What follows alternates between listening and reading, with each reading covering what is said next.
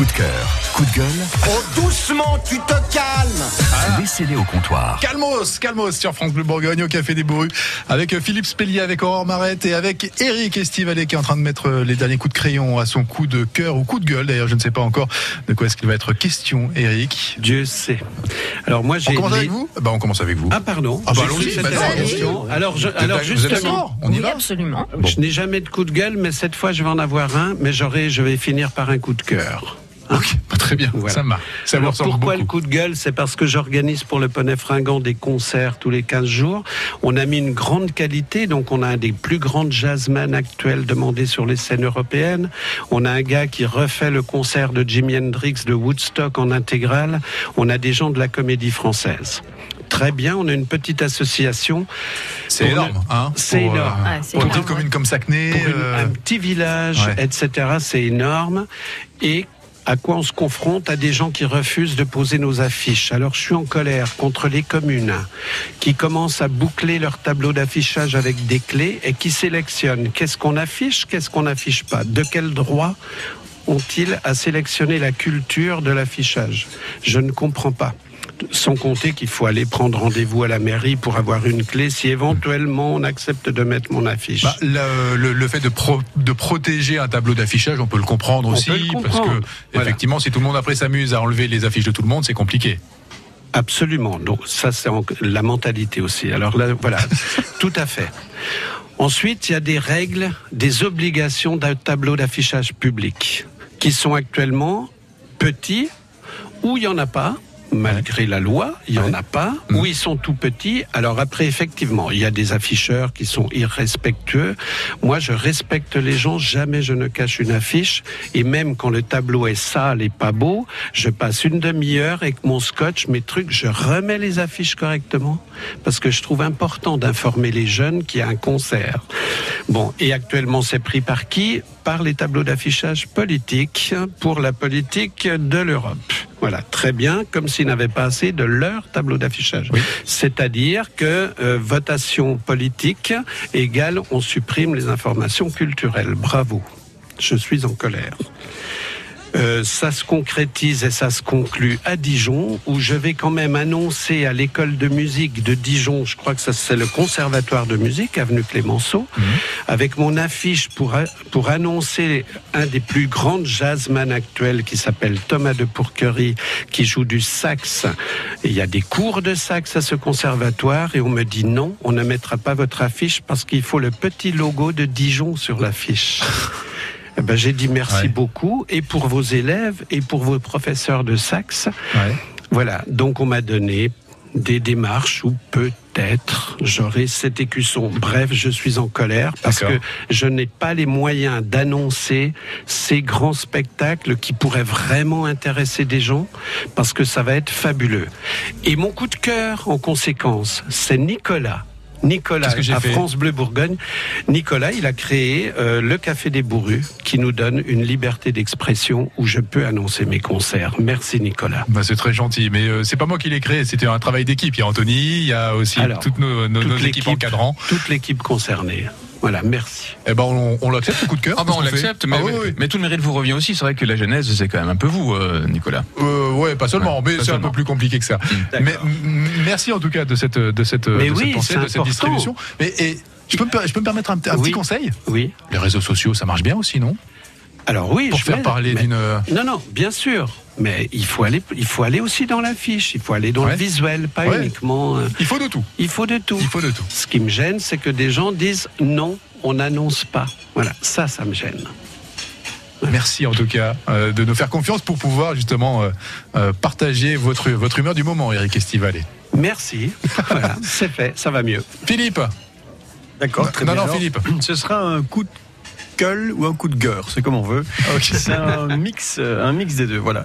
Alors ça couvait depuis longtemps, c'est fait, c'est annoncé dans le bien public. Enfin, ça va se passer. Il y a un magasin qui va fermer, s'appelle le magasin Fred ici. C'est un magasin qu'on fréquente régulièrement et ça me ça m'énerve un peu parce que c'est un, un magasin évidemment, euh, c'est un magasin donc euh, qui cherche à faire des profits. C'est pas une œuvre humanitaire, philanthropique.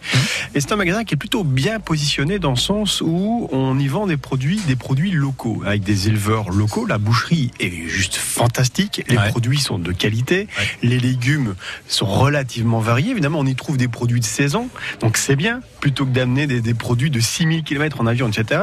Donc on y trouve quand même, si on est un peu, un peu conscient et euh, qu'on regarde, on y trouve normalement tout ce qu'on veut. Euh, Ouais. euh, certains produits sont un peu plus chers. Peut-être, mais la qualité y est largement. Eh bien, ce magasin a eu des difficultés et ils ont cherché, euh, ils ont cherché plein de solutions. Ils ont même fait, ils ont ouvert un restaurant au sein du magasin d'alimentation. Donc, vous pouvez manger dans ce, rest- dans, ce- dans ce restaurant euh, à midi, dans le rayon des vins de la région. C'est juste génial. Au niveau de la, vi- du, du- des, des yeux, c'est c'est super. Eh bien, ce magasin-là ne trouve pas son public. Il va fermer. Et, et je- Il il, va va, fermer. fermer, ouais. Et je trouve ça dommage parce que c'est ça permet de faire des achats raisonnés. On, peut trouver des fraises du coin. Il faut attendre deux semaines peut-être ou trois semaines de ne pas avoir toutes celles qui viennent.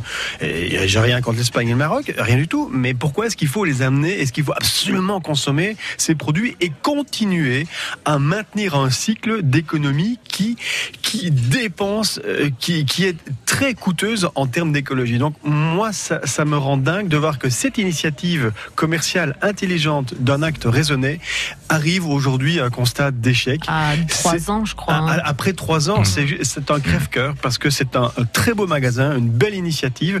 Allez-y, il vous reste un mois pour y aller. Allez découvrir cet endroit, il est magnifique. Moi, Oui. j'ai envie de dire, même avec une chouette équipe, parce que en plus, il y a une super ambiance dans ce Ouais. magasin.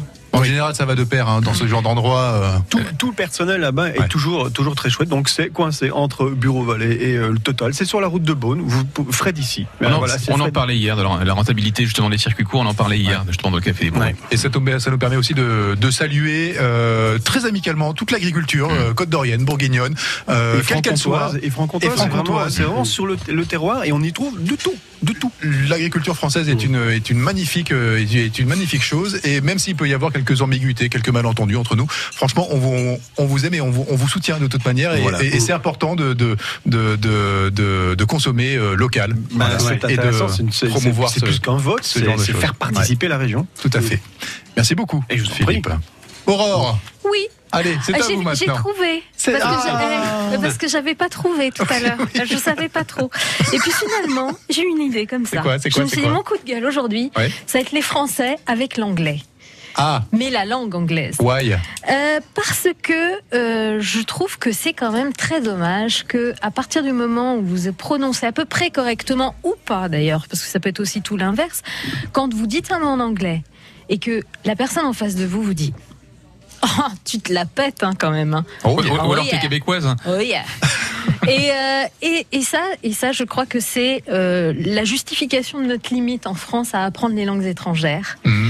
Euh, On n'est pas bon là-dessus. Hein. mais Sur les langues que étrangères, on hein, non. complexe en permanence sur euh, la façon de faire. On va faire des fautes. On n'est pas parfait.